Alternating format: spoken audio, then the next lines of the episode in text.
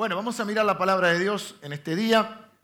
Hoy vamos a comenzar una serie nueva, por eso está un poco ambientado, es todo muy coqueto las, herramientas y las cosas que han puesto eh, los hermanos. Capaz que alguna de estas cajitas que están tentadoras las regalamos el último día de la serie. Le dije a Emilio que le iba a regalar una. Emilio siempre tiene tres cajas de Hay unas cajas bárbaras y unas cosas... Este, a mí me gustó la soga. No sé por qué la soga. Pero eh, eh, la serie no está referida solo a construcción eh, material, por supuesto es, la, tesis central del libro. Vamos a estudiar el libro de Nehemías. Es un libro que habla de reconstrucción. Ahora les voy a poner un poco en contexto. La historia de Nehemías. Nehemías es un libro de la Biblia también.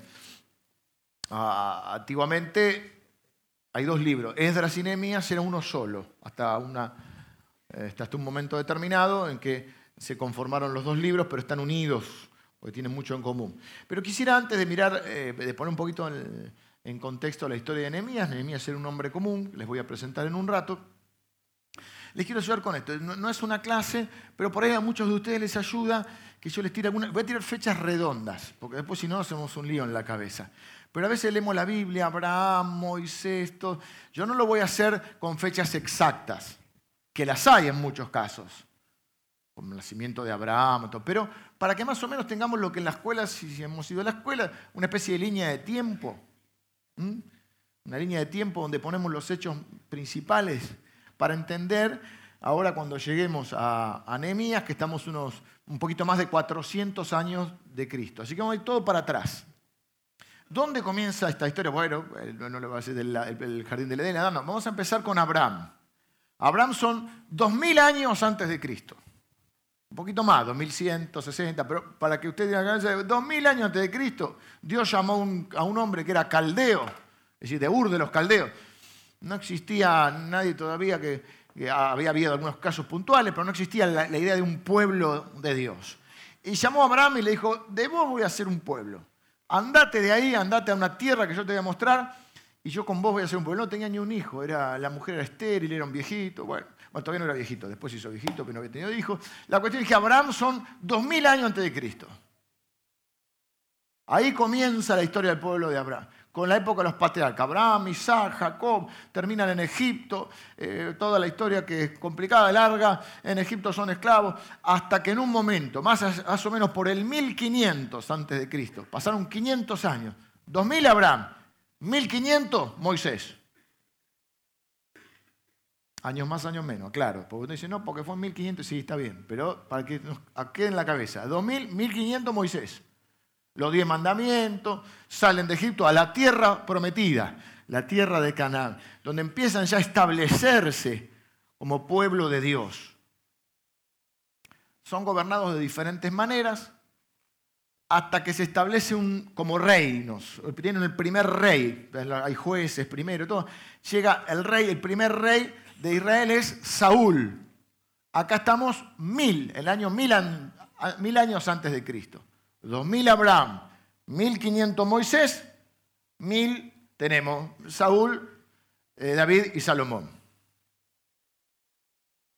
Que es donde se constituye como nación ya, con territorio, con rey. Saúl es el primer rey de Israel, después viene el rey David. ¿Qué hace el rey David? Conquista Jerusalén. No es que la construyeron de cero. En Jerusalén había vivido un pueblo que se llamaba los Jebuseos, que fue el primer, de esa región, el primer pueblo eh, que dejó de ser nómade, digamos, para ser sedentario. Como algunos de ustedes que son sedentarios. Así que estaba la ciudad de Jerusalén. David toma Jerusalén, que en el año 1030, y se constituye Jerusalén como hasta el día de hoy. Todavía Jerusalén para el pueblo judío es la Meca, diríamos, ¿no? Así que 2000 Abraham, 1500 Moisés, 1000 el rey David. Que David quiere hacer un templo para Dios. Hasta ese momento la presencia de Dios habitaba en, un, eh, en unas tiendas, un, tabernáculo llamaba, y David se quiere hacer un templo para Dios. Dios le dice, no, vos, vos fuiste muy guerrero, mataste mucha gente, lo va a hacer tu hijo, el rey Salomón. Salomón disfruta con muchos del esfuerzo de los padres, porque Salomón tiene un reinado muy próspero, de mucha paz, florece la cultura, las ciencias, todo, pero el padre se había roto el lomo peleando con todos los enemigos. David era un guerrero. Salomón es un rey de paz. Y la Biblia lo llama uno de los hombres más sabios de la tierra. Hay que entender otra cosita más. David unificó, Israel primero estaba formado, era una cosa tribal, estaba formado por 12 tribus, y unificó lo que sería el reino del norte y el reino del sur. En el norte hay 10 tribus, son 12 tribus de Israel. 10 tribus son del tribu del norte y dos tribus del sur son las tribus de Judá. Esto era Israel y esto era Judá. Después todos lo llamamos Israel nosotros. ¿Por qué digo esto? Porque después viene Saúl, David y Salomón, se vuelven a dividir. Se pelean. No sé si donde hay personas hay peleas. Es una cosa. Y se alejan de Dios, empiezan a seguir ídolos ajenos, y cuando te alejas de Dios te empieza a ir mal. No es que Dios te castiga, ah, Dios me castigó por eso, no, lo que pasa es que vos, si las cosas no las haces funcionar como dice el manual, generalmente funcionan mal. De la misma manera, cuando uno la vida la maneja fuera del manual, que es la Biblia, que Dios nos dejó, y las cosas te empiezan a ir mal. Es decir, los mandamientos no son una forma de decir Dios te quiere hacer la vida aburrida o amargarte la vida. No, son para que te vaya bien. ¿Y cómo lo sé? Imaginemos, por ejemplo, los diez mandamientos. Si todo el mundo, no te digo la, Biblia entera, si todo el mundo cumpliera los diez mandamientos nada más. Diez, no es mucho, diez. Ten.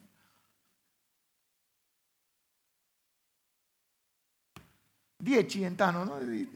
¿Cómo sería? Sería que un mundo ideal. Nadie miente, nadie codicia lo ajeno, nadie mata, nadie roba. Pero no hay que pagar la alarma, no hay que pagar el, la garita. Un mundo ideal. Les empieza a ir mal, se pelean, se dividen, cae el reino del norte, se divide y cae. Ahí por el 700, el 121, pero en el, va para que ustedes En el 900 se dividen, 930. En el 700 cae el reino del norte. Al poco tiempo cae el reino del sur por los asirios. ¿Y qué van? La mayoría deportados eh, conquistados por reinos, ¿no? Era una de las formas que tenían de conquista. Eh, el sur aguantó un poquito más, aguantó casi, casi un poquito más, no llega a 200 años más, y cae ya con el imperio babilónico. De ahí viene lo de Babilonia. Babilonia fue un gran imperio que había. Nabucodonosor y todo, bueno. Hay también alguno que conoce la Biblia, conoce la, Biblia, la historia de Daniel, en todos esos, eh, Esther, todas esas épocas de, exilio eh, que ellos tenían. Se apartaban de Dios, se iban conquistados por otros pueblos. ¿Y qué hacían? ¿Cómo era la forma de conquista? Se llevaban, por ahí dejaban alguna gente en los lugares que habían conquistado. ¿Pero qué se llevaban? Se llevaban los nobles, la gente preparada, los, reyes, es decir, se llevaban eh, la gente que tenía poderío económico, la llevaban cautiva. Por eso Daniel y otros que la Biblia menciona, como Sadrach, Mesach y Abednego, después servían a los reyes porque eran gente generalmente instruida, eran consejeros de los reyes. Así que pasa todo esto, el Israel está entonces bajo dominio babilónico, pero, viste cómo es este mundo, que en una época gobiernan uno, gobiernan otro, la cuestión es que aparece el imperio persa, con Ciro, Ciro y los persas. Antes eran los piojos, ahora son Ciro, ¿no? Ciro y los persas. ¿Y qué hace Ciro de diferente? Ya estamos por el año 500, poquito más, pero más o menos por el año 500. Ciro permite que los judíos vuelvan a su tierra. O sea, que Jerusalén había quedado con poquita gente, que se conoce como remanente, que no para hablar entre nosotros no tenían un mango, la ciudad estaba destruida. Y Ciro dice, bueno, pueden volver. se habían cautivos como dos millones de personas, vuelven nada más que 40.000 en la primera oleada, vuelven en tres oleadas, tres grandes inmigraciones, como tenemos los hermanos venezolanos, los hermanos brasileños, como este país se hizo de, grandes oleadas inmigratorias, acá es, más que inmigración es, volver a casa. Y entonces la primera eh, vuelta se da con uno que se llama Zorobabel. La segunda vuelta, la segunda oleada se da con un líder, un sacerdote que se llama Esdras. Es el líder religioso. A veces las naciones tenían líder político y religioso. Y la tercera oleada se va a dar, o el tercer regreso se va a dar con Nehemías, que es donde llegamos hoy. Así que hoy estamos parados, más o menos, en el año 440, o sea, 400 y pico años antes de Cristo, con una Jerusalén destruida, con unos que habían vuelto, con Esdras, por ejemplo, que la segunda, primero volvieron los de Zorobabel, después volvió Esdras en el 580, por ahí, volvió y ¿qué hizo Esdras? Reconstruyó el templo. Pero claro, del templo de Salomón al templo de Esdras, como que era un poco diferente. El templo de Salomón era el esplendor. De, y este era un templito, echó pulmón, ¿viste? poniéndole onda. Eh, pero claro, la ciudad seguía semidestruida. Las ciudades tenían eh, todas fortalezas, en toda serie que hemos visto, no sé, Game of Thrones no la veo, pero algunas de estas así, hemos visto 300, tenían murallas.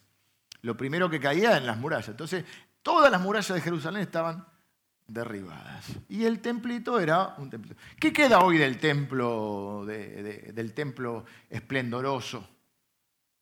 Queda el muro de los lamentos. En que van, ponen el papelito, porque ellos, los judíos, aman el templo y aman Jerusalén. Eh, incluso ellos eh, esperan el tercer templo, ¿no? la reconstrucción del tercer templo. Así que nosotros estamos ahora parados con Nehemías. Nehemías todavía no volvió, donde lo vamos a encontrar. Lo vamos a encontrar, es un hombre común, no es un guerrero, no es un líder, es un líder, pero no lo sabe, como muchos de ustedes, son líderes potenciales. Solo falta la oportunidad, el momento y, el toque de Dios, la preparación de Dios no es un guerrero, no es un rey, no es... Tiene un buen, un buen trabajo. Algunos de ustedes se van a candidatear. Pues, es copero del rey. Tiene que decir Merlot, Cabernet Sauvignon, Malbec, eh, sommelier. ¿Te gusta el trabajo? Nadie se hace cargo. Yo podría hacer ese trabajo. Tiene una contra. Tiene una contra, es como todo, ¿viste? Siempre te parece mejor el trabajo de otro. Eh, se encuentran, eh, vos sí que tenés la vacatada, eh, tú sí que tu trabajo fue, vos sí que no trabajás, yo cambio, yo. Siempre parece que el trabajo del otro. Este también, eh, copero del rey, mira vos, tiene que decir Además era consejero del rey. Pero un tema, tenía que probar el vino para que no estuviera envenenado. Ahí ya no te gusta tanto, ¿no? Claro, te jugaba la vida en cada copita. De hecho, era una de las maneras que siempre ha habido en esta historia que vemos, porque después este Ciro, después Ciro viene Artajerje, estábamos viendo ahí todo un Jerje, Artajerje, un libro de nombre, y algunos se envenenaban, algunos se mataban. Se dice que a Napoleón lo envenenaron, no que lo iban envenenando de a poquito.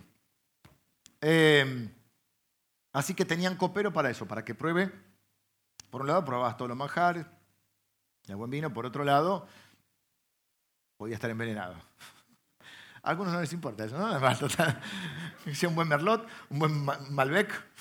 Bueno, así que si les hice el lío con las fechas, les pido disculpas, pero así por lo menos tienen un panorama. Básicamente, Abraham en el 2000, Moisés en el 1500, David en el 1000, Nehemías en el 400. 450.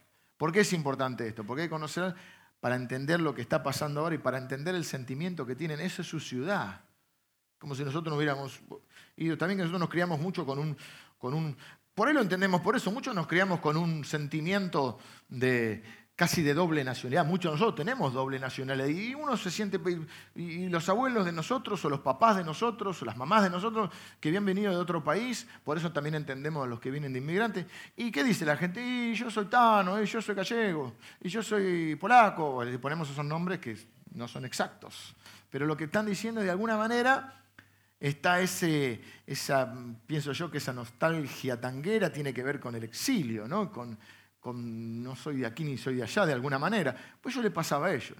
Nehemías está muy cómodo, es copero del rey, ¿dónde? En una ciudad llamada Susa, del imperio persa, y que es hoy Irán, más o menos por donde está Irán.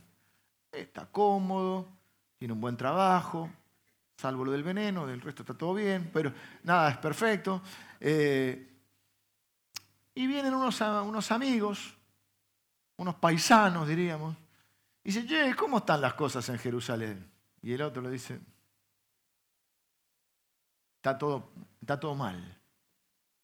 la ciudad está prendida a fuego, están los muros derribados. O sea que está ese templo, no pueden poner nada de valor en el templo porque están, a merced de cualquier ataque, no tienen defensa. Es como estar hoy en, el Gran Buenos Aires sin reja, sin alarma y con la puerta abierta. Algunos de ustedes se creían, yo dejamos la bicicleta en la puerta. No, no, puedo dejarla. Ahora que si, che, no hablen en la puerta, métanse adentro. Lamentablemente nos toca vivir un tiempo así. Y entonces este hombre común se encuentra con esta situación. Así que yo les, les, les voy a leer ahora, pero lo quise poner en contexto y creo que para decir un poquito a algunos para clarificar un poco cómo es la historia de este pueblo, del cual va a venir después nuestro Señor Jesús. Después de Enemía y, del último libro que es Malaquías, que son medio contemporáneos, a haber 400 años, diríamos, como se dice, como de silencio de Dios. Después de Malaquías no sabemos nada, y después de Nehemías un poquito más. Nehemías terminó siendo gobernador después de Jerusalén. No vamos a ver nada por 400 años hasta que empieza o irrumpe en la historia Jesús. Así que, dice palabras de Nehemías, se cree que el libro lo escribió el propio Nehemías, algunos creen que es Esdras, o parte y parte. Hijo de Acalías, aconteció en el mes de Kisleu, lindo mes, va a cumplir años, es noviembre o diciembre, según nuestro calendario. En el año 20, estando yo en Susa, capital del reino, que vino Ananí, uno de mis hermanos, con algunos varones de Judá, y le pregunté por los judíos que habían escapado, que habían quedado de la cautividad y por Jerusalén. Y me dijeron el remanente, los que quedaron de la cautividad allí en la provincia, están en gran mal y afrenta. Están en vergüenza y, en miseria. Y el muro de Jerusalén derribado y sus puertas quemadas a fuego. Cuando oí estas palabras, me senté y lloré, hice duelo por algunos días y ayuné y oré delante del Dios de los cielos. ¿Qué hacer cuando enfrentamos estas situaciones de crisis o situaciones como esta? ¿Qué vamos a ver en esta nueva serie de Nehemías? Quizá más abreviada que otras series que hacíamos antes, pero vamos a tratar de cubrir gran parte de Nehemías. Porque con Nehemías podemos aprender cómo enfrentar las crisis, cómo enfrentar el desánimo, ¿Cómo enfrentar la crítica y la oposición? Porque cuando uno quiere hacer algo, siempre hay crítica y oposición. ¿Cómo no desesperanzarse cuando a veces la tarea que uno tiene por delante es demasiado grande? A veces decimos, muy, viste que a veces te desanima y no la empecé. ¿Por qué no empezás? Porque cuando mirás lo difícil o lo grande de una tarea, algunos se desaniman antes de empezar. otro, eh, depende del temperamento. Hay otro que dice, no, tengo que, si el muro es más alto, tengo que tomar más carrera. Y otro dice, es muy alto. Vieja, pone la pava estamos mal pero acostumbrados, ¿viste? Y así hay mucha gente que anhela cambiar, pero en el fondo no quiere cambiar. Porque para cambiar a veces hay que salir de la comodidad, hay que reconocer cosas, hay que tener conversaciones difíciles, hay que hacer ajustes en la vida, hay que dejar ciertos hábitos o ciertas miserias de lado, a veces hay que deponer este, orgullo y ego y reconocer cosas que a veces son incómodas. Y Nehemías se encuentra con esta situación donde él en realidad le duele, se involucra y le duele el dolor ajeno. ¿Por qué? Porque si bien él pertenece a la nación, probablemente ni nació él, por los años, probablemente ni nació en Jerusalén. Se siente parte de ellos, por lo que hablábamos, porque uno se siente español, el otro se siente medio italiano, pero él no nació ahí. Él podría decir, che, qué mal, te mando un cheque. Dos empanadas tenía. Pobre gente, qué miseria. ¿eh? Pero él se involucra. Tres cosas que hace. Vamos a, la, enseñanza hoy va a tener como dos caras o dos aristas de una misma, dos caras de una misma moneda, dos, dos perspectivas. La perspectiva personal en lo que atañe a uno y la perspectiva en lo que atañe a otro. Es decir, hay cosas que nos duelen a nosotros porque estamos sufriendo nosotros directamente o alguien muy directo. Nuestros hijos, nuestra familia, nuestra esposa, nuestro esposo, nuestro padre, el ámbito, nuestros amigos. Y a veces que nos duele el dolor ajeno, el sufrimiento ajeno. ¿Y qué hacer con estas situaciones que se nos presentan en la vida? Yo veo tres cosas bien claritas que se desprenden del pasaje y que de alguna manera tienen una, una figura física. Viste que a veces una imagen vale más que mil palabras. Vamos a jugar con esto. Dice que lo primero que hizo eh, Nehemías, y estamos hablando de un libro de reconstrucción. Así que hoy empieza, pero vamos a ver durante varios domingos, porque hay cosas en nuestra vida que están destruidas. Hay cosas que nos dan vergüenza, hay cosas que nos afligen, hay miserias en nosotros, hay tristezas, hay cosas que, que no están funcionando. Y vamos a ver en este libro que Nehemías logró reconstruir en 52 días lo que no se había podido reconstruir en 140 años. Por eso digo que es una figura la construcción, porque no estamos hablando de construcción material, sino de cómo reconstruir áreas o aspectos de nuestra vida que están en el domingo que viene vamos a ver cómo él reconoce toda la situación, va y mira, porque visión es ver, porque no te duele a veces hasta que lo ves y hasta que lo reconoces. Algunos de nosotros somos negadores seriales, ¿viste? Le decís, ¿cómo estás? ¿Cómo está tu matrimonio? Fenómeno, bárbaro. Yo he visto el gol de Messi. No estás bien. Tu mujer te está por dejar. Y vos seguís discutiendo el gol de Messi. No, porque no juega igual en el Barcelona que en la serie. Negadores seriales. Los pibes, un, los pibes, una, una fiera. Tiene sus cositas. Sus cositas no, está en droga el pibe, che.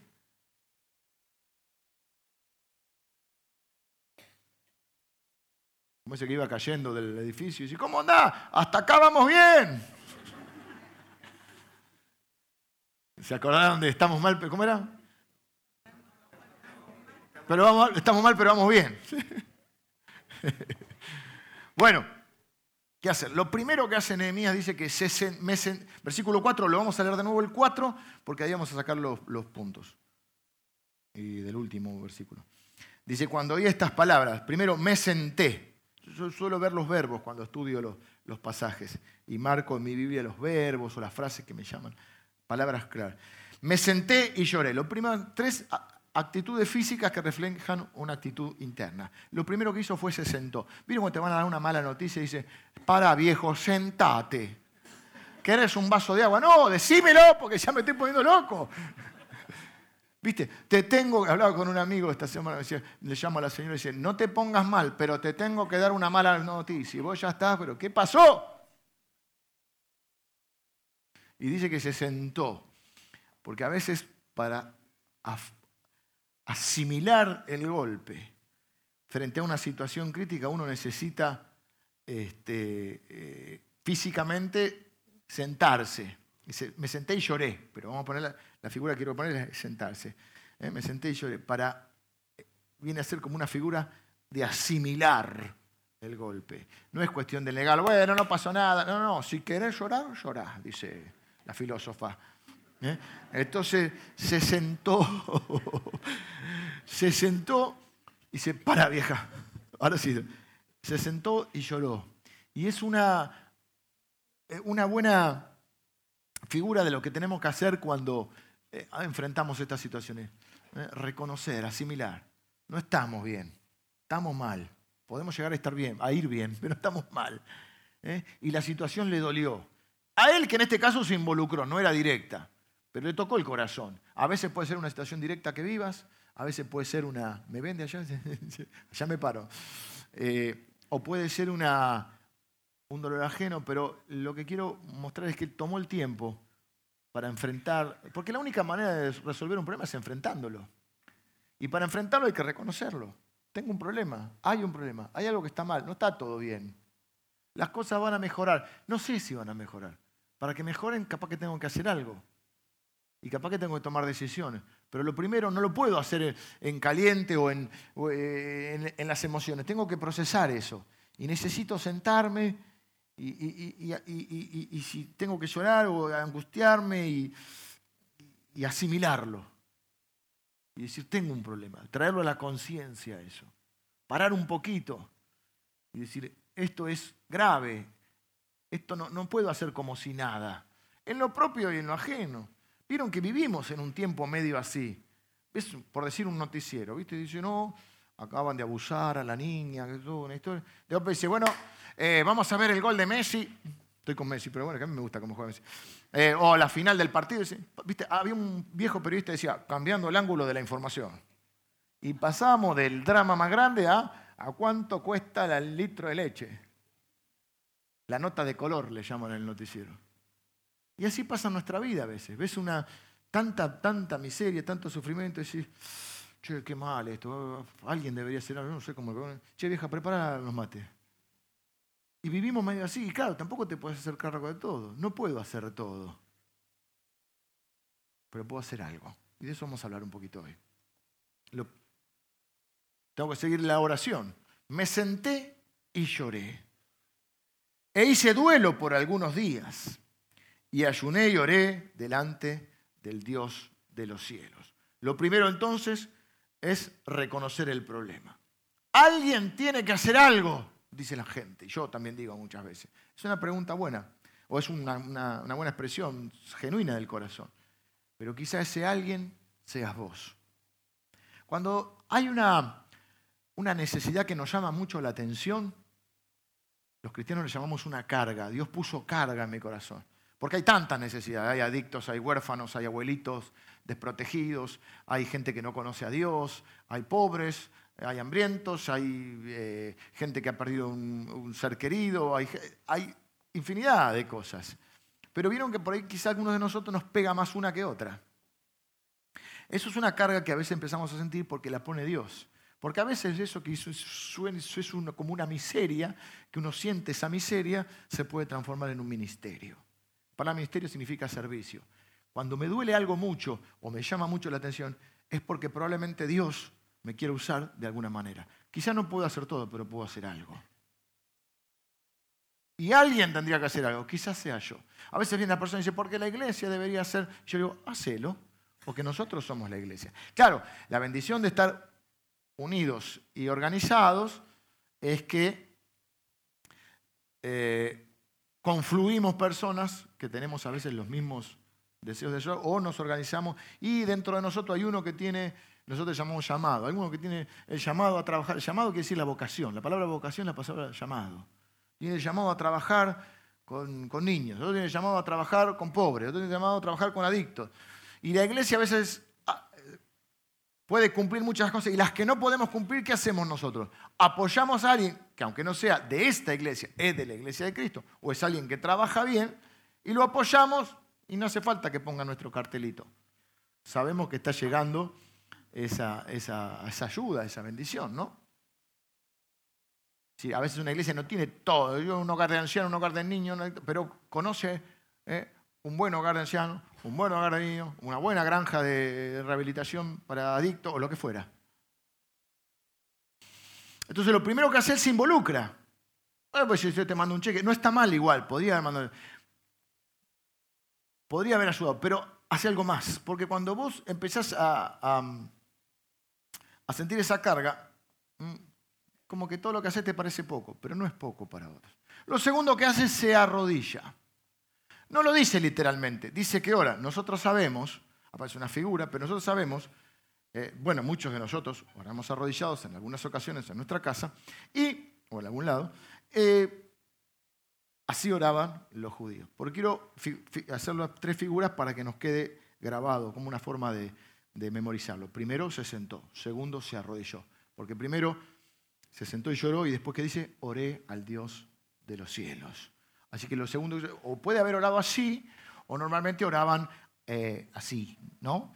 Eh, reverenciando a Dios.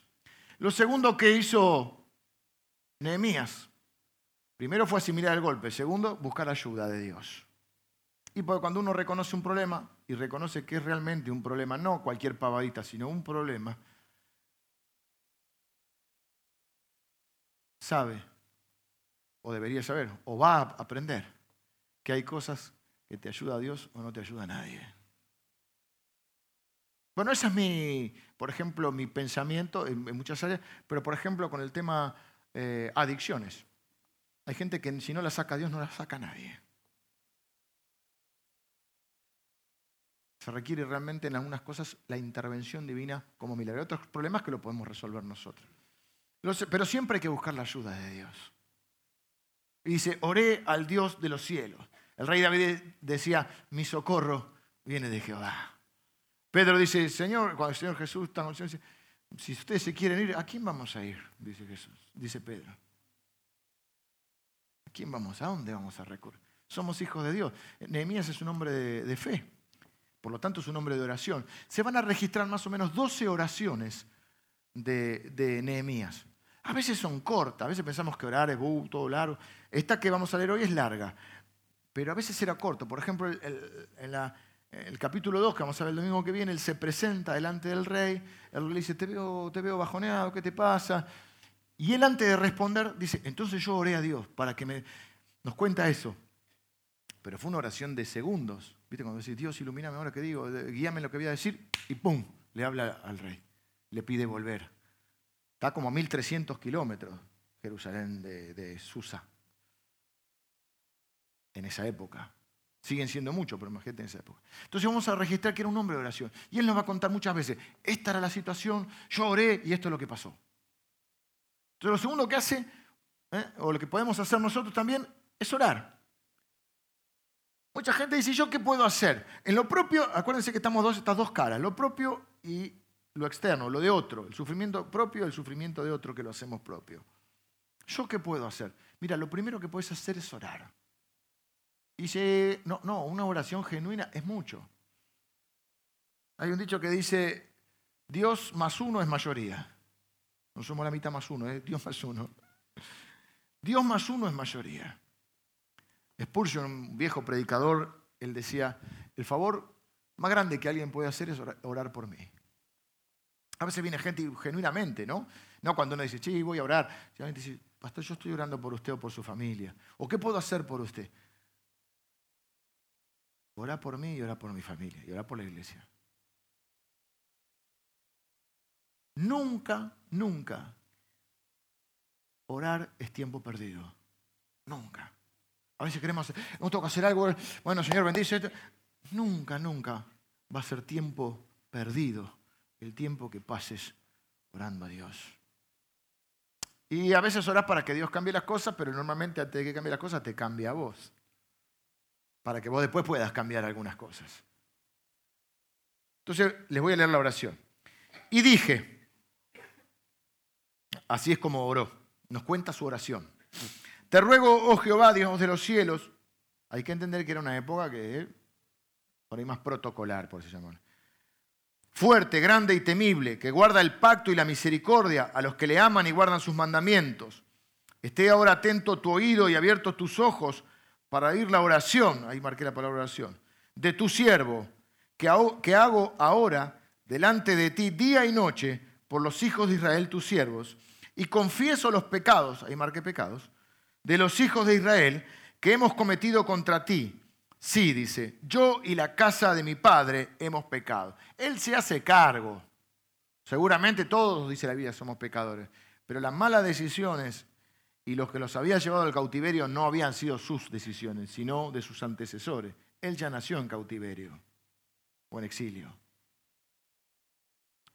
Pero una de las cosas que hacemos al reconocer nuestra, la situación, a veces hacernos cargo también de lo de los otros. A veces nos hacemos cargo de nuestra familia, de nuestros hijos. Hay que hacerse cargo. Y lo que nos lleva a la oración es muchas veces, porque a veces orar, sí, Señor, vete, porque mi mujer me hace esto, lo otro. Y lo que hace Dios es cambiarte, que vos puedas ver que vos también tenés responsabilidad.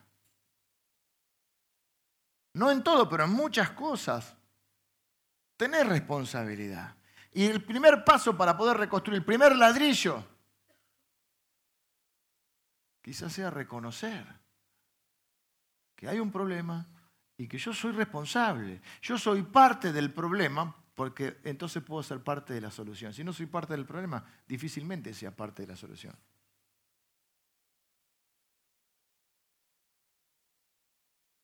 Hmm. En extremo nos hemos corrompido contra ti, hemos y no hemos guardado los mandamientos, estatutos y preceptos que diste a Moisés tu siervo, entre ellos los diez mandamientos. Acuérdate ahora de la palabra, marqué palabra, porque son las promesas de Dios. De la palabra que diste a Moisés tu siervo diciendo, si vosotros pecareis, yo os dispersaré por los pueblos, pero si os volviereis a mí y guardareis mis mandamientos y los pusiereis por obra, aunque vuestra dispersión fuera hasta el extremo de los cielos, de allí os recogeré y os traeré al lugar que escogí para hacer habitar allí mi nombre. Si se olvidan de mí, les va a ir mal y van a ser dispersados. Pero si vuelven a mí, de donde sea que están, los voy a ir a buscar. Y los voy a traer a la tierra de la bendición. Mirá si es una figura de lo que pasa con nosotros cuando nos volvemos a Dios y Dios nos trae a la tierra de bendición. Ellos pues son tus siervos y tu pueblo, los cuales redimiste con tu gran poder y con tu mano poderosa. Te ruego, oh Jehová, esté atento ahora a tu oído a la oración de tu siervo y a la oración de tus siervos, quienes desean reverenciar tu nombre. Concede ahora buen éxito a tu siervo y dale gracia delante de aquel varón, porque yo servía de copero del rey. Número uno, entonces, Nehemías se sienta. Número dos, Nehemías ora o se arrodilla. Número tres, Nehemías se levanta. Los que conocen la victoria que tienen en Cristo Jesús siempre se levantan. Los hijos de Dios siempre se levantan. ¿Por qué? Porque sabemos que nuestro socorro viene del Señor. Y que nadie, nadie que crea en Él va a ser avergonzado jamás ni defraudado. ¿Qué es lo tercero? ¿Por qué digo que se levanta en esta parte? Porque ¿cómo es el final de la oración? Toma el tiempo para asimilar, toma el tiempo para orar. Algunos creen que oró como cuatro meses.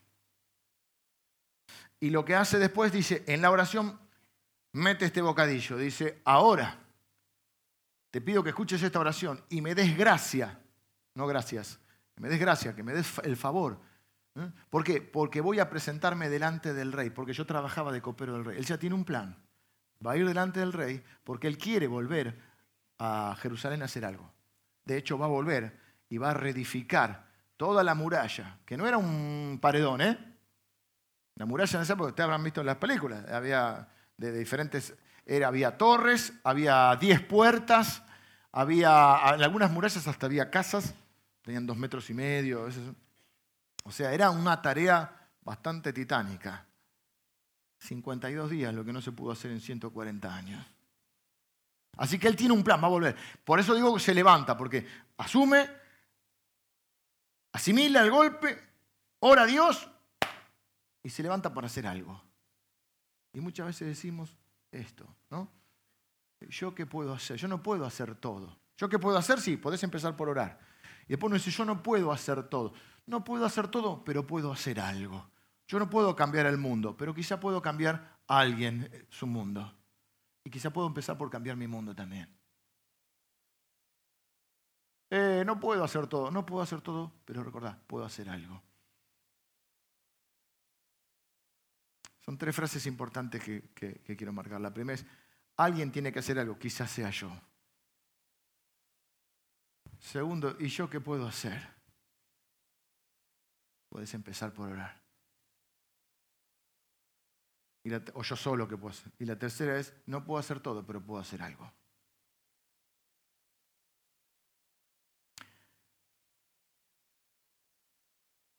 Nehemías está dispuesto a, dejar su lugar, su comodidad, a involucrarse. Y al fin y al cabo, siempre que hacemos algo, tenemos que salir de la comodidad. Yo creo que una de las cosas que más nos retiene, ahora se usa mucho la frase salir de tu zona de confort. Pero básicamente es que hacer algo, sí, trae problemas. Es más, reconocer un problema, una deficiencia de carácter, tener una conversación difícil con alguien, pedir perdón, dejar de lado el ego. No es fácil. Reconocer que estuvo mal, algo que hiciste. Ponerte en marcha para cambiar una situación, dejar un hábito, hacer algo por alguien, involucrarte, eh, eh, eh, es un problema.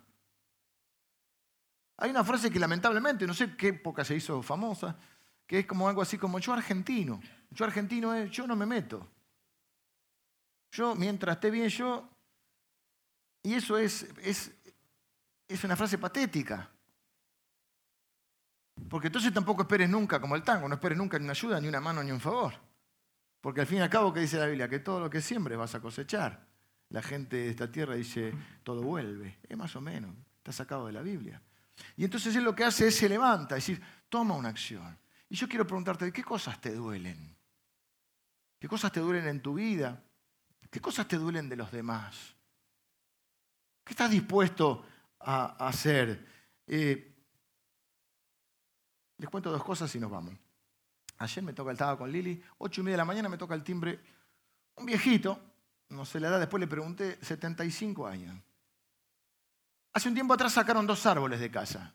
En realidad vino la municipalidad, pedimos nosotros, y los podaron, porque los habíamos plantado hace como 15 años, nosotros hace como 20 que nos mudamos a esa casa. Y uno era un jacaranda, qué lindo el jacaranda, qué lindo. Tira la hojita, la, la musita, la, hojita, todo el año tirar. Pero más allá de eso, tiene unas raíces así, pero así, ¿eh? Y como estamos levantando la vereda, me va a levantar la reja y hay que sacarlo. El otro es un aromo, mejor leña, pero más finito. Eh, mira, municipalidad lo corta, digo, dejémoslo una altura así, más o menos, para después cuando lo sacas pueda hacer palanca. Quedó ahí. Uno de los muchachos dice, yo a la tarde vengo. Hicimos un, obviamente, eso es aparte de su trabajo, así que hicimos un arreglo, yo vengo, lo saco. Vino con una chita así. Claro, no había acabado todavía. Acordamos el precio, todo. Vino y le dio, pobre, le dio, pero rebotaba, viste, como los dibujitos. Así las raíces. Después que vino ayer me dijo, otro que vino me dice, claro, a veces nosotros pasamos presupuesto antes de cavar. Por eso tenés que reconocer la situación antes de meterle mano. Porque claro, si no, esto te lo saco en un ratito. Claro, después ves qué, hay abajo. Cuando uno empieza a escarbar hay muchas cosas, ¿no? Como la vida. Ya tenemos otra metáfora. ¿Cuándo vio si mañana vengo con la motosierra? ¿Vos lo viste, Miguel? No apareció, se asustó.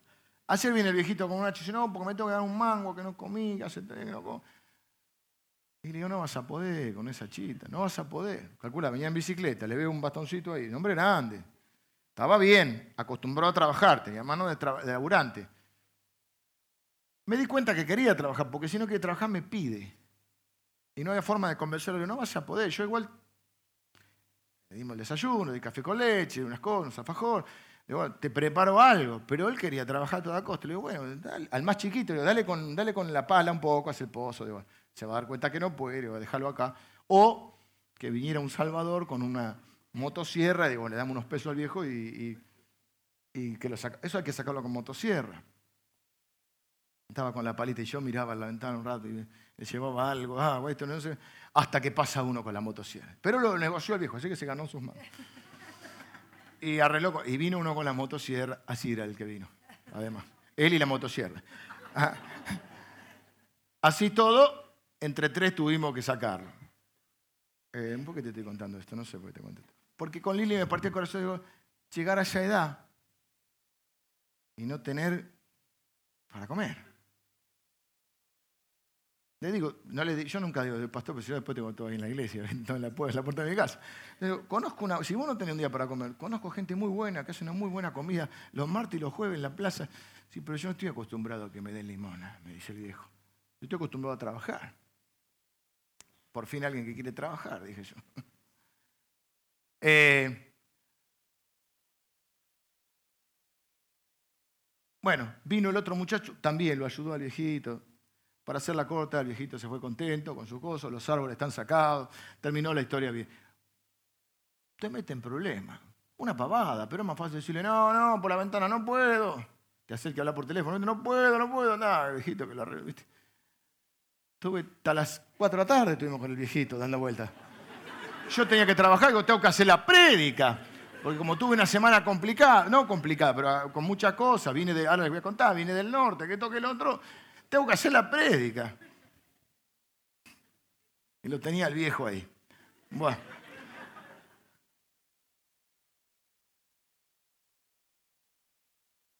Cuando empezás a orar por algo y empezás a sentir la carga, no pienses, la iglesia debería ser, los otros, ¿cómo no? Es cierto que quizá otros no hacen, como el gobierno no hace nada, como la iglesia no hace nada, como el, hermano no hace nada. Quizá Dios me lo mostró a mí para que yo resuelva ese problema. Hay muchas veces que vos te vas a encontrar ahí. Y si la iglesia debería ser, y lo podés mandar para decir, no hay ningún problema, porque acá lo vamos a recibir, pero a veces Dios te lo pone a vos para que lo resuelvas vos. A veces lo resolvemos como iglesia todos juntos.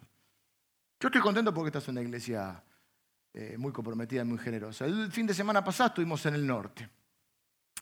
Por eso, bueno, tuvimos la cena aquí del Señor, pastor Emilio compartió la cena, el pastor Javi eh, tuvo, la palabra, tuvo una palabra. Y yo aproveché que era un fin de semana que podía ir y había un viaje que se venía posponiendo al norte y nos fuimos para, para allá, llevando todas las cajas que ustedes trajeron.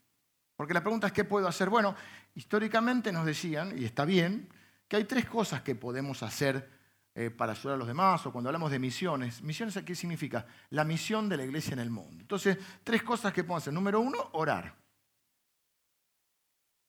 Número dos, dar. Porque todo se hace a través de recursos, ya sea que vaya una persona a predicar a otro país o vaya a, a otro lugar. Hay un montón de logística que hay que hacer. Número dos, dar. Número tres, ir. Yo agrego una cuarta que es la logística, porque, por ejemplo, para que nosotros fuimos nueve en este viaje, íbamos a ir 28, pero se vino suspendiendo porque llueve y íbamos a entrar en una zona que entramos, son todas comunidades wichis, que es el monte y no hay camino y hay que entrar con camionetas 4x4 y el barro es así y a veces no entran ni las camionetas y, tenés que llevar un camión con los alimentos, básicamente tenés que llevar lo básico, es África. O sea, África. Nada. ¿Pero a qué voy? Llevamos más de 300 cajas, 350 había, creo, una cosa así, de cajas que prepararon, preparamos todos nosotros, todos ustedes, que trajeron alimentos, cajas, las cajitas que, ¿se acuerdan? No sé si las vieron, las cajitas que, que llevamos, cajitas que esperaban ansiosos. Hay gente que no tiene para comer, ¿eh? directamente. Bueno, ni para vestir, llevamos ropa, alimentos, eh, medicamentos. Fuimos casi hasta hasta Bolivia. Ahí están los, es una escuelita que hay. Eh, fuimos hasta. ¿Por qué sacan fotos? ¿Saben por qué muchas de las fotos que sacamos? Primero, para que vean este, lo que nosotros como iglesia estamos haciendo. Y segundo, ¿saben para qué también? Es una manera de dar cuenta. Por ejemplo, ahí esa pack los, los donó una persona que es amigo de Gustavo, un hermano de la iglesia. Y vos tenés que llevar la foto. Lo que vos llevaste para un destino, acá está.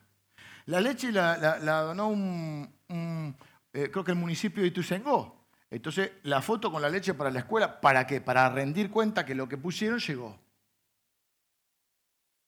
Ahí está lo.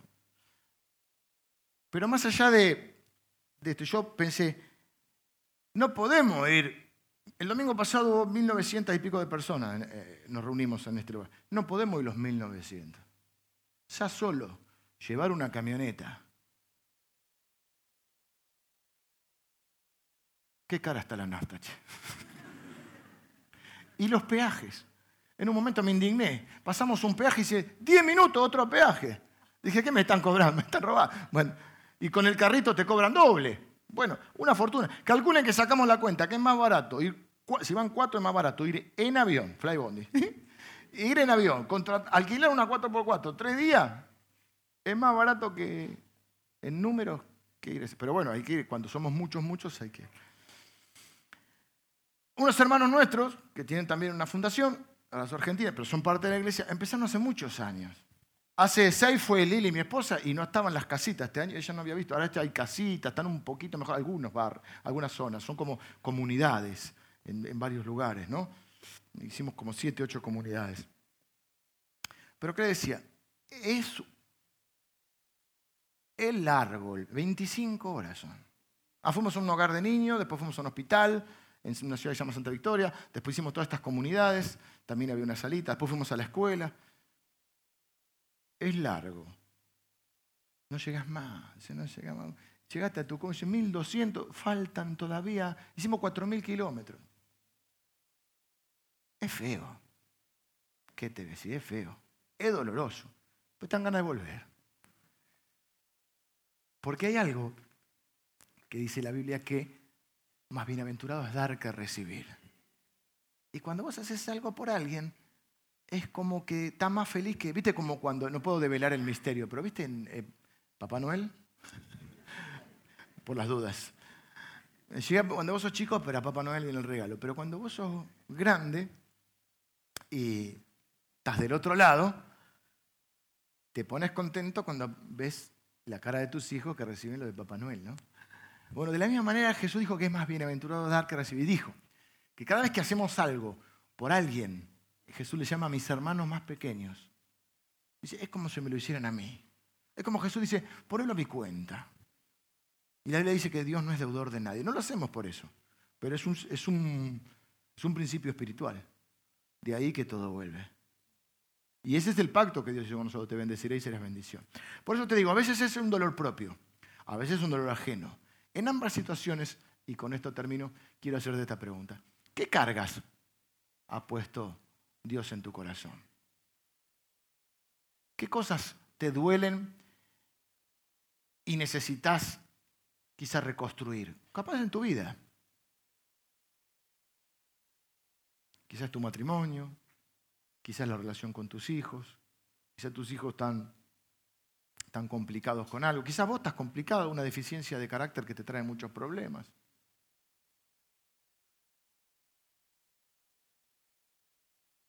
¿Qué cosas necesitan ser reconstruidas? El primer paso es reconocerlo. Tengo un problema. Me duele. Me avergüenza. El segundo paso es orar. Porque por más que a quién podrá ayudarme, no es el chapulín colorado, ¿viste? Y Dios no es, eh, no es ni el chapulín ni el de la lámpara, pero es real. Claro, no va a ser lo que yo tengo que hacer, va a ser lo que yo no puedo hacer. Y el tercer paso es levantarse y hacer algo. No podés hacer todo, pero podés hacer algo. Y podés empezar a reedificar aquellas cosas en tu vida que están en ruinas. Por otro lado, la otra cara de la moneda es, ¿qué cosas de tanta miseria, sufrimiento o necesidades que vos ves, sentís como una carga especial? Te llama más la atención te da ganas de hacer algo o de orar. Por ejemplo, a mí me pasa básicamente con la gente que no conoce a Cristo, que no conoce a Dios. Básicamente me siento un evangelista, aunque estoy de pastor con ustedes y ustedes me aguantan. Mi carga es la gente que no conoce a Cristo, porque digo, bueno, le podemos dar de comer esto, pero si no conoce a Cristo, un día se va a morir y vamos a decir la verdad, se va al infierno. Y puede estar sanito, gordito, y, pero si no le doy a Dios, no, y además, que le puede? Como me dijeron, y le lleva la caja y sí, se lo, se lo comen y después no tienen más. Pero Jesús dijo, yo soy el pan de vida.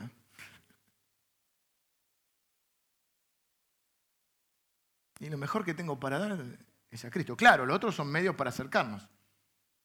Prediqué, no en Wichí, pero me tradujeron. Digo, ¿qué predico a esta gente? Bueno, fue cortito igual, no fue como esto. Lo mejor que tengo para darles es a Cristo. Pero a veces para acercarnos establecemos otros puentes. ¿Cuál es la carga que Dios puso? Algunos dicen, no, yo, yo tengo una carga porque los nenes chiquitos conozcan, se aprendan la palabra de Dios para que tomen buenas decisiones y tengan una buena vida. Yo tengo carga por los nenes que son huérfanos. Fuimos a un hogar de, chicos huérfanos que los, eh, que lideraban el, hogar se jubilaron y vinieron dos matrimonios de Río Negro. De Río Negro se fueron por allá. Uno tiene la mujer embarazada y la dejó en Río Negro para que tenga familia. Va, va a ir él ahora y después se vienen por acá. Y ¿qué mueve a alguien a eso? ¿Cuál es tu cara? ¿En qué Dios te puede usar? Porque no es solamente que Dios me dé, me, si alguno dice que los cristianos son ovejas, viste que ovejas, pues me, me, Dios me bendiga, Dios me ayude, Dios me, me, me. Bueno, eh, sacamos un poquito los ojitos y decir, ¿qué pasa alrededor mío? ¿En qué puede ayudarme ¿En qué puedo yo ser un instrumento de Dios para ayudar a otro? Y ahí termino con esto que lo último que te quiero decir, porque ya estamos creo que pasado horario. Sí. ¿Cuál es la carga de Dios? La carga de Dios somos nosotros. Es decir, Dios tiene carga por mostrarnos su amor. Dios tiene carga por decirnos que no está enojado. Y que si te está yendo mal en algo no es porque Dios está enojado. Dios te ama. Nos va mal por un montón de razones. El pecado ajeno, el pecado propio, las malas decisiones de otros, las malas decisiones propias. Básicamente eso es el pecado, es no darle bolilla a Dios. Pero la carga de Dios es mostrarnos que nos ama, que no está enojado. Por eso lo envió a Cristo, a Jesús. Dice la Biblia que de tal manera nos amó, que por eso lo envió a Jesús. Es más, dice, dice, eh, Dice que Dios muestra ese amor en que siendo nosotros pecadores, Cristo murió por nosotros. Dio la vida por nosotros, che. ¿Qué duda hay de que nos ama? Esa es la carga de Dios. Y a veces nos usa a nosotros para poder cumplir. ¿Saben lo que significa cuando digo carga? Significa algo que nos pesa en el corazón. Algo si esto está mal, alguien tendría que hacer algo. ¿No seré yo? Esto está mal.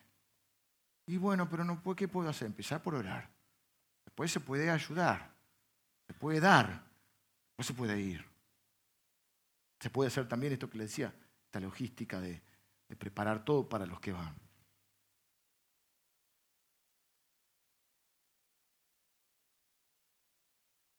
Quisiera terminar orando. Eso es una carga. La carga de Dios es, sos vos. Quiere decirte que no está enojado. Que te ama y que quiere transformar tu vida. Y quiere ayudarte a que reconstruyas lo que está derribado en tu vida.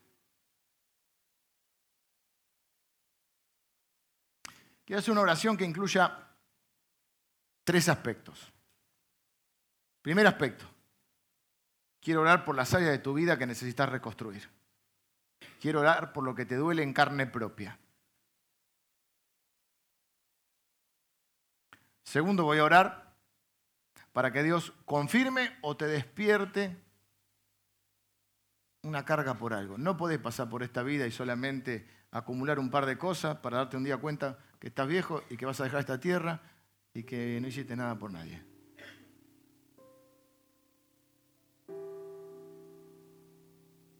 A que tu vida tenga significado, propósito y destino.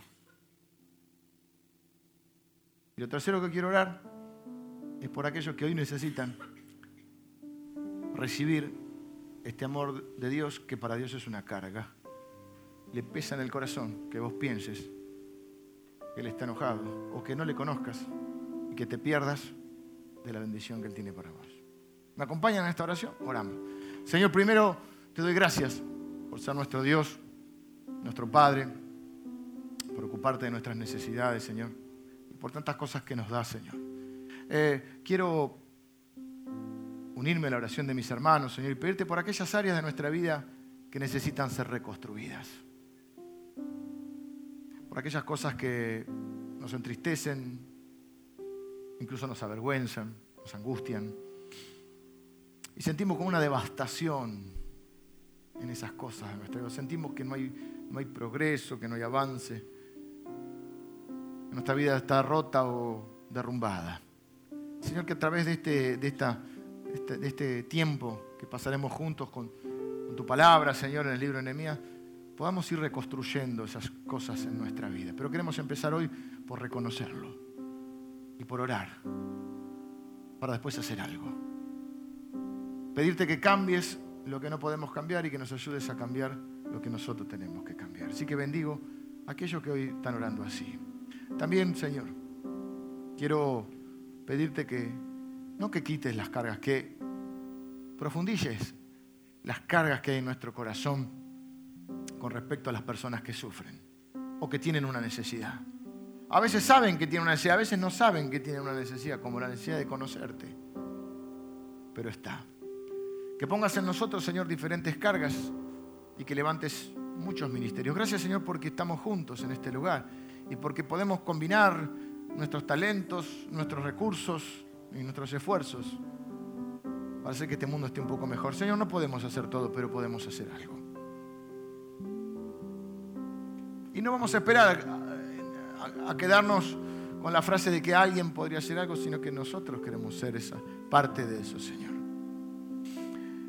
Así que, Señor, te pido que en cada uno de nosotros despiertes esa, esa necesidad, esa carga, ese ministerio, ese llamado, Señor, para ser útiles, para que nuestra vida adquiera propósito, significado y destino.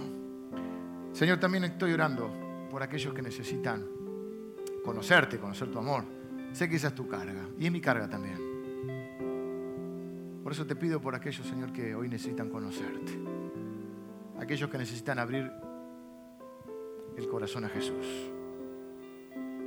¿Cómo se abre el corazón a Jesús? Puede preguntarse alguien hoy Bueno, lo hacemos también a través de una oración. Es una oración donde reconocemos que necesitamos a Dios. Reconocemos lo que dice la Biblia, que somos pecadores y que eso nos lleva a vivir una vida sin Dios y que de última nos lleva a la muerte. Y que Jesús vino para que podamos superar la muerte y tener vida eterna con Él. Una oración donde le abrimos el corazón a Jesús. Y si querés podés orar conmigo y decimos, Señor, yo reconozco que, soy pecador, que te necesito. Te abro mi corazón. Me arrepiento de mis pecados y de, muchas cosas que hice en mi vida. Y sobre todo de, haberte ignorado durante toda mi vida. Ni te conocía, Señor. Eh, y me arrepiento y, y reconozco que necesito a Jesús como mi Salvador y le abro mi corazón. Y recibo el perdón de tus pecados. Y recibo el regalo de la vida eterna. Señor, necesito que transformes mi vida. Y me hagas un hijo tuyo. Si estás hablando así, es lo que dice la Biblia, que todos somos seres amados por Dios, pero que cuando abrimos nuestro corazón a Jesús pasamos a ser hijos de Dios. Y que Dios hace nuevas todas las cosas en nuestra vida. Por eso si oraste así, yo te pido que me levantes tu mano porque quiero orar por vos. Levántame tu mano derecha a los que oraron así, Señor. Yo bendigo a cada persona que está orando así. Señor, ahora te pido que perdones todos sus pecados. Te pido, Señor, que eh, reciban ahora el regalo de la vida eterna, reciben tu Espíritu Santo, Señor, y pasan a ser tus hijos. Señor, seguramente, seguramente hay muchas cosas en nuestra vida en las cuales reconocemos que te necesitamos, Señor. Y yo bendigo a cada uno de mis hermanos, porque esta es la necesidad más grande, la necesidad de superar la muerte necesidad de la vida eterna, para la cual has enviado a Jesús. Así que yo bendigo a cada uno de mis hermanos en el nombre de Jesús. En el nombre de Jesús. Amén.